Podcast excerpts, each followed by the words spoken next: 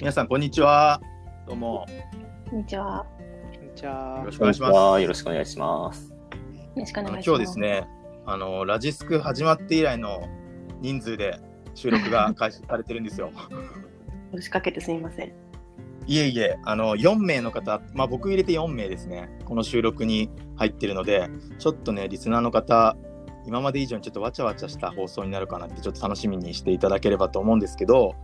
今日お越しいただいたのは、えーオープンワークの皆さんです。まずは、大塚さん、ちょっとご紹介いただけますか？はい。えっと、オープンワークで働いております、広報の大塚と申します。えっと、これはどういう紹介をすれば？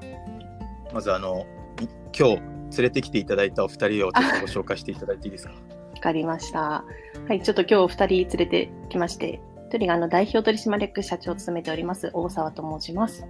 でもう一人がいたよろしくお願いします。あ、お願いします。はい。で、もう一人があの取締役になるんですけれども、開発部門責任者で担当しております、池内と申します。よ池内です。よろしくお願いします。ろしくお願いします。あのきっかけはですね、僕がですね、あの池内さんとバーチャルランチクラブっていうところで、ちょっと謎の怪しいサービスで出会ったんですけど、あのそこでですね、お話をいろいろさせていただいて、ちょっとなんか CTO 目線でサービスのこととか語ってくださいよみたいなところからですね、あのちょっと僕だけじゃ弱いんですみたいなちょっと弱気な発言がありまして、あななんでか知らないですけど、今これ4人で収録してるっていうような感じになっております。恐れ入ります。はいお、邪魔します。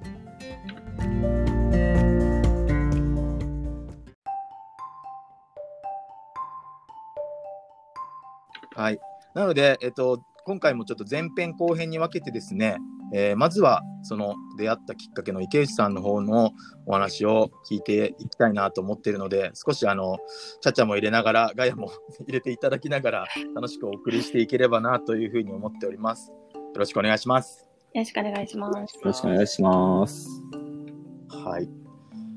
でですね、えっと、まあ、この番組が結構こう、プロダクト開発とか、あとキャリアに悩んでる人とか、なんかそういう方にこう何か気づきとかを与えられたらいいなと思って始めた番組でして、えっと、なのでゲストの方にはですね、あの、まあもちろん今やってるサービスのこととかも話してはいただきたいんですが、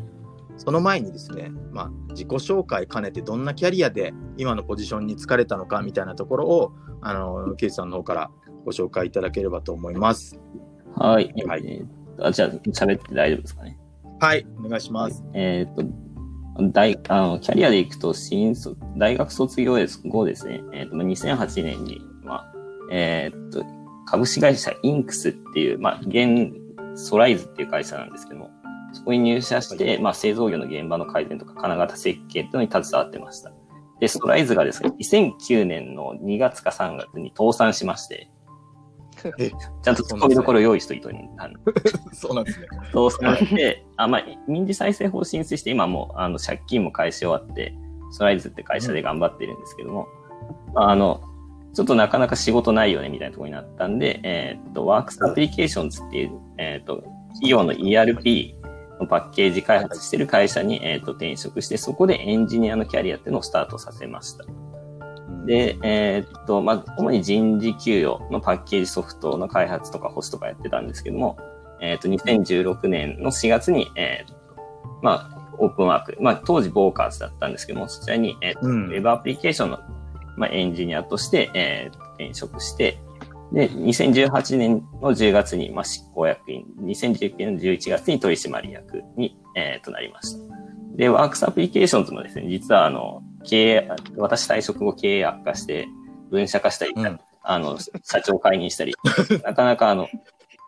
辿ってきた会社が面白い感じになっているというのが私のキャリア。はい。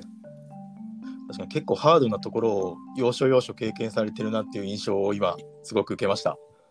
一応なんかキャリアに突っ込みどころがあるなっていうのはちょっと個人的には面白いポイントだと思ってますし、あの、これあの、本日どの辺まで全然なんいいでしょうか？どこまででも OK です。なるほど。ありがとうございます。あのーそうですね。まあ、僕も今お伺いした限りですけども、その直近の、まあ、今お勤めになっているところからちょっと行くと、結構異例のスピード出世なんじゃないかなってこうか数字だけを見るとあの時系列だけを見ると思うんですがこの辺はなんかどういう背景があったんですか？そのエンジニアとして、まあ、今の、えーまあ、当時はボーカーズだったところに入社して開発をしていくなエンジニアとして開発をしていく中でもういきなり取締役みたいな執行役員みたいな風にこうなっていくのスピードっていうのがすごく速そうだなと思ったんですが。はい。まあ、どうですね、あの開発あの会社の規模とかフェーズ的にあの、まあ、必要だったから、そそのポジションをさを社内で探したのかなっていう気はしてるんですけども、あの、なんでしょうね、当時、昔上司だった人にワンオンワンでうん。マネージメント興味あるみたいな話をしたんで、なんかそこら辺、まあそ、そもそもそういうエンジニア少ないんで、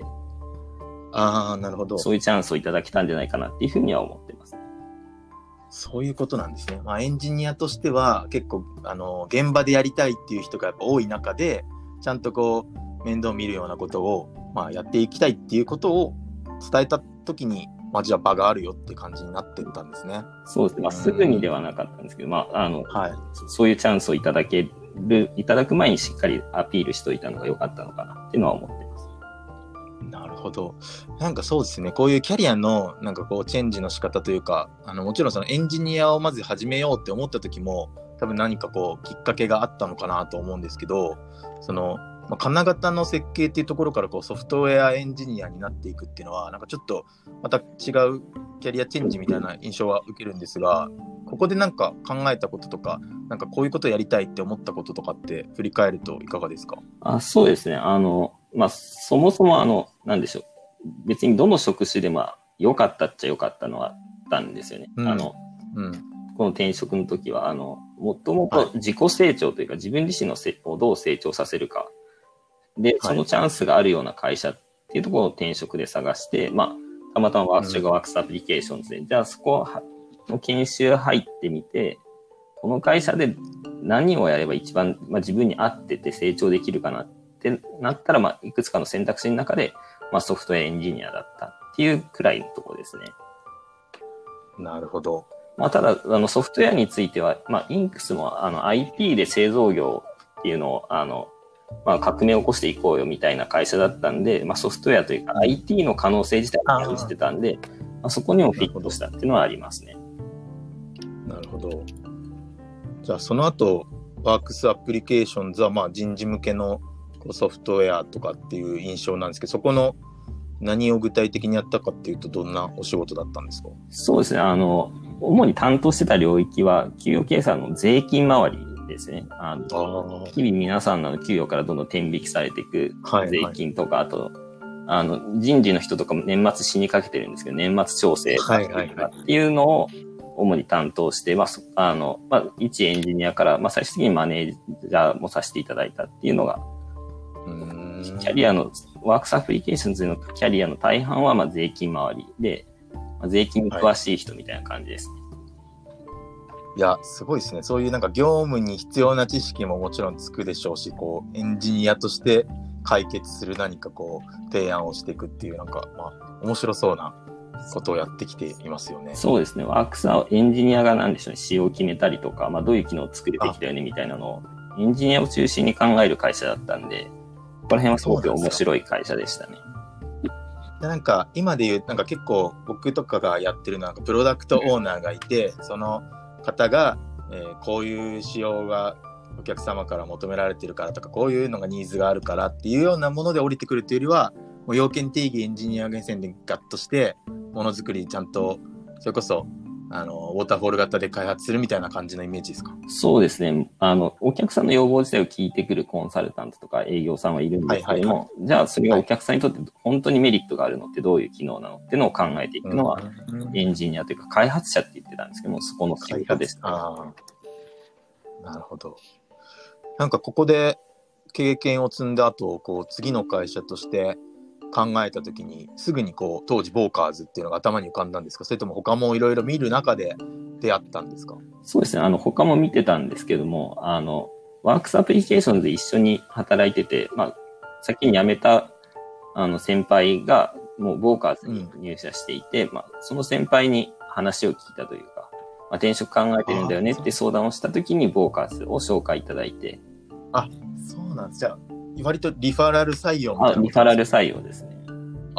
へー彼にリファラルの P が入ったらしいですね。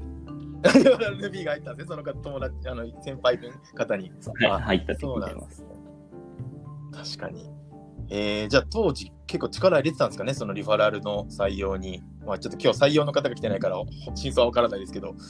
そうなんですね。うーんちなみになんですけど、その時、ボーカーズっていうサイトは、まあもちろん見て入ったんですか？そのボーカーズで、ボーカーズの口コミを見たんですか？えーっと、探したんですけど、なかったんですよね。そもそも企業ページもなかったんでそうなんで、す。あ、そうなんだ。あの口コミねえじゃねえかって思いながら、確かに。どうしようって。それで入るってよく思いましたね。なんかその自社サービスなのにないじゃないかみたいな、ちょっとこう、な思わなかったんですか？あまあ、最初そう思ったんですけど、やっぱり規模とか、あっていうところと、なんか自分たちのサービスで自分たちのことをこう、まあ確かに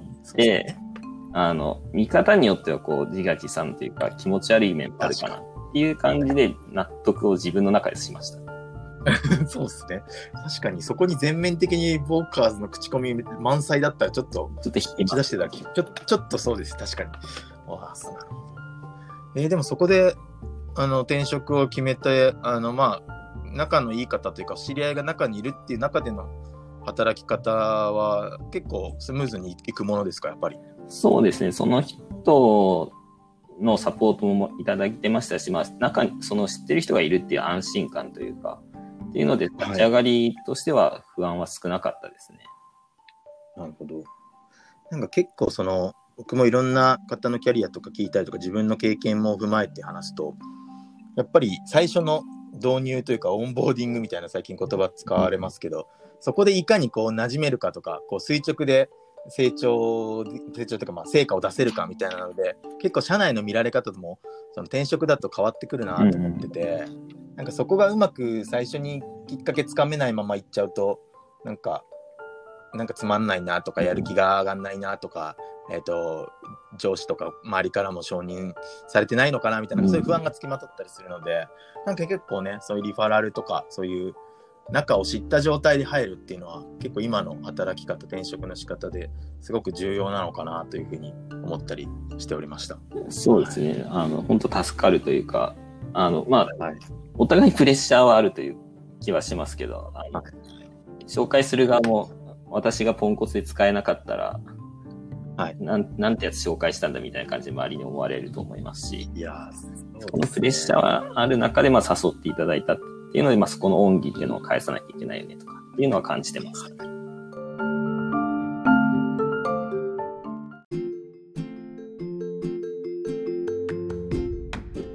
実はですね今日ですねあのお便りが届いてるんですよね大塚さん。はい、めちゃめちゃ届いております。めちゃめちゃ届いてるんですよね。ちょっとその中であの池内さん宛てのいいやつちょっと紹介してもらってもいいですか？ありがとうございます。じゃあちょっと、本当いっぱいあるんですけど、じゃあ、えっと、一つ紹介しますね。はいえっとラジオネーム、京都さん。お便りいただきました。京都さん。池内さんへ、自分で手を動かすことがほとんどなくなったと思いますが、たまには何か開発したくなりませんか？いつでもタスクお渡ししますって書いてある。社内じゃないですか。完全に社内いや、お便りがあ届いてのお便りが、ね、届いちゃったんですよね。はい、びっくりですよ。そうですね。あの、開発したいなっていうのはあるんですけど、なんです自分、実はちょっとこっそりやってる部分もありますし、それやってるあの、えーなんでしょうね。あ、あの、ツールというか、あの、まあ、管理とか、まあ、そういうの自分自身の作業の自動化みたいなのも、あの、実装してたりするんで、まあ、そこら辺で、あの、手を動かしてやらせてもらってるんで、まあ、タスク欲しいっちゃ欲しい、あでも、もらわない方がいいと思いますけど。そこで、まあ、最初の満足はさせてもらってます。ああ、なるほどね。確かに、その、エンジニアのこうマネジメントをやる中でも、あれですか、その最新の技術とかにやっぱ触れておかなきゃって、日々、こう、努力はされてるんですか？その、まあ、完全にというか、得意、あの、不得意分野もあったりはするんで、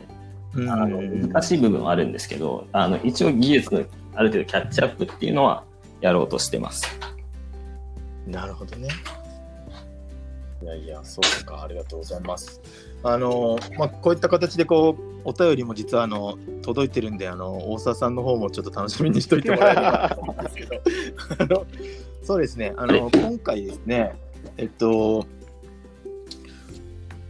今後、その、池内さんが、まあ、今のポジションで、まあ、成し遂げたいこととか、なんか今後このサービスをこうしていきたいんだとか、なんかそういう思いとかも、まあ、聞けたらなと思っているんですけど、いかがですか？そうですね、あの、まあ、えー、成し遂げたいというか、まあ、ま会社が掲げるミッションというか、まあ、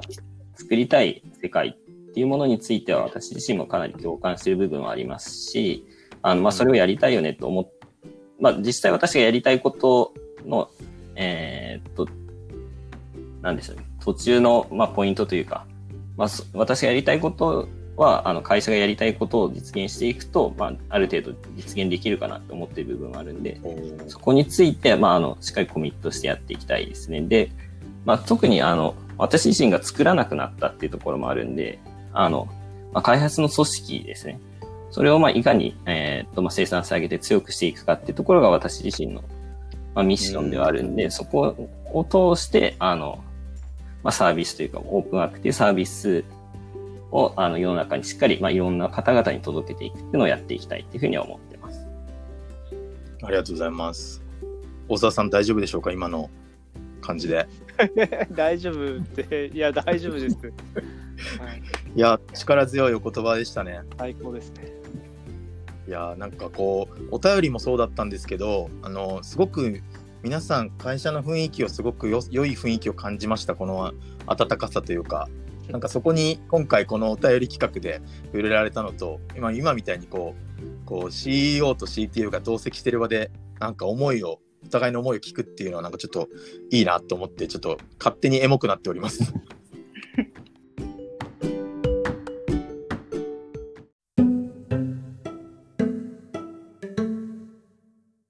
大切な曲と大切なお言葉を紹介していくコーナーが実はあって考えてきていただいた言葉があるかと思うんですけどまずお言葉の方から先にちょっと教えていただきたいなと思うんですが池内さん大丈夫でしょうか？よろしいですか？はい。あの、まあ、言葉というか、大切にしてるものという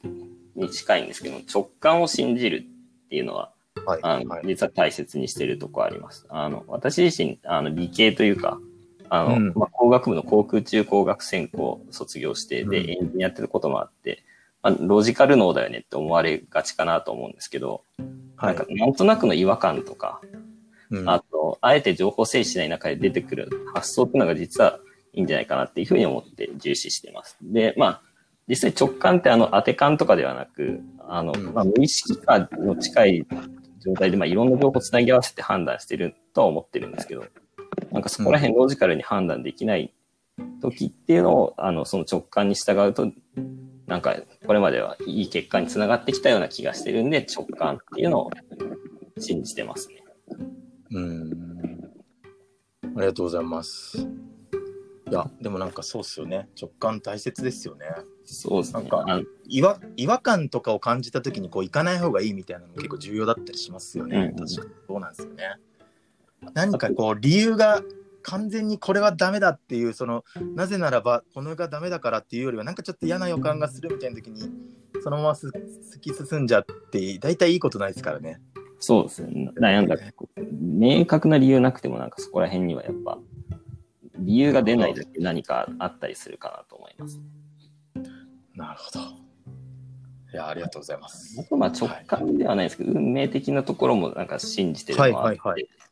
あの、まあ、新卒で入社した会社でも選んだ大きな理由の一つが、うん。あのまあ、関西の出身なんで東京でまあなかなか来なくて、で、説明会はいはい。で、あの、新宿で迷ったんですよ、道に。なるほど、うん、で、あの、まあ遅刻しかけてですね、で、ギリギリエレベーターの、乗ったエレベーター、そのビルのエレベーターで、あ一緒になったおっさんが、どどっかで見たことあるおっさんおるなと思って、声かけられた人だった？ええそうなんですねなんかこんなところで、まあその、まあ道に迷ったけど、社長に出会ったっていうのはなんかこういう、この会社、えー、運命かもなっていうのはちょっと感じましたね。え、面白いですね、確かに。そこでエレベーター一緒だったんですね。まあ、あの、入社して1年持たずにちょっと倒産っていう、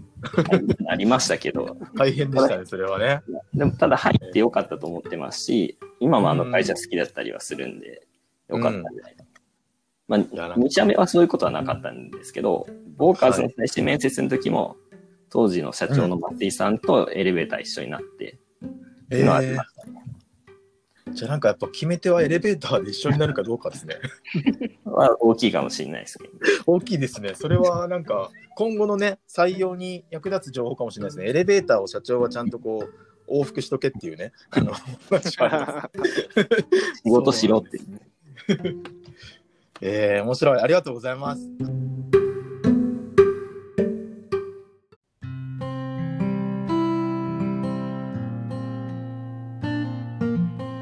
ょっとね、お時間もそろそろかなっていうところになってきたのでですね、えっ、と、今までちょっとお話、池内さんと一緒にしてきましたが、少しお二方、えー大塚さん、大沢さん、なんか今までの話で、なんかもっと掘って聞きたいこと、しゃべ喋っていただきたいこととかってなんかありますか？大塚さんどうですか？でもそうですね、あの、経歴自体は池内のあの経歴は本当、文字では見させてもらってたんですけれど、こうやって語ってもらうと、やっぱその1年目に入社した会社でそういうことがあって、まあ、その後に響いてたりとかするんだなっていうのは、ちょっとすみません、自分で感心して しまいました。いやなかなか聞けるお話じゃないですよね。そうですね、うん。いやありがとうございます。語っていただいて。はい。で、ここからはですね、ちょっと曲を紹介していただきたいというふうに思ってまして、あの、お好きな曲があるということだったので、この曲をご紹介していただいて、ちょっと一緒に、まあ、放送中はあのそこの部分をカットするんですけど、この場でちょっと僕のスピーカーから出して聞けたらなというふうに、ワンコーラスぐらい聞けたおらなとーそういう思うので、ね。あの、ちょっとこう、なんで好きなのみたいなところの話からこう曲紹介をちょっとラジオ風にしていただければありがたいです。はい。じゃあ、曲紹介お願いします。はい、えーっと、ジャンヌ・ダルクっていう、まあ、あのビジュアル系のロックバンドの桜っていう曲ですね。はい。まあ、なんで好きかっていうと、まあ、自分として、なんか、なんでしょう、4月の匂いが好きというか、空気感というか。はいはいはい。で、まあ、なんでかっていうと、そこの、まあ、に4月の匂いというか、香りね、な過去にフラッシュバックできちゃうところがあって、まあ、そういう過去を思い出すことが多い季節だなっていうのは、自分の中での4月っていうのはちょっとそういう季節なんですけども、まあ、そこを、それを同じように表現してる部分っていうのが、この桜っていう曲で好きなところですね。あと、あの、私ノリノリで明るい曲そんな好きじゃないんで、うーん。いい感じに若干ダークな感じがいいです。いや、ありがとうございます。じゃあちょっとこの曲聴きたいと思うんですが、ちょうどですね、お便りでもですね、あの、つぼねこさんですかね。ラジオネームつぼねこさんから、Acid Black Cherryはまだ好きですかってあるんですけど、 Acid Black Cherryより Janne Da Arc の方が好きだってことでいいですかね。あ、そうです。まあ、あの、ボジャンルのボーカルのはい人のが、同じやってるやつなんですけど、はいどっちかというとジャンヌ・ダルクの方が好きですね。なるほど。ありがとうございます。じゃあ、ここでちょっと桜を一緒に聴いてみたいと思います。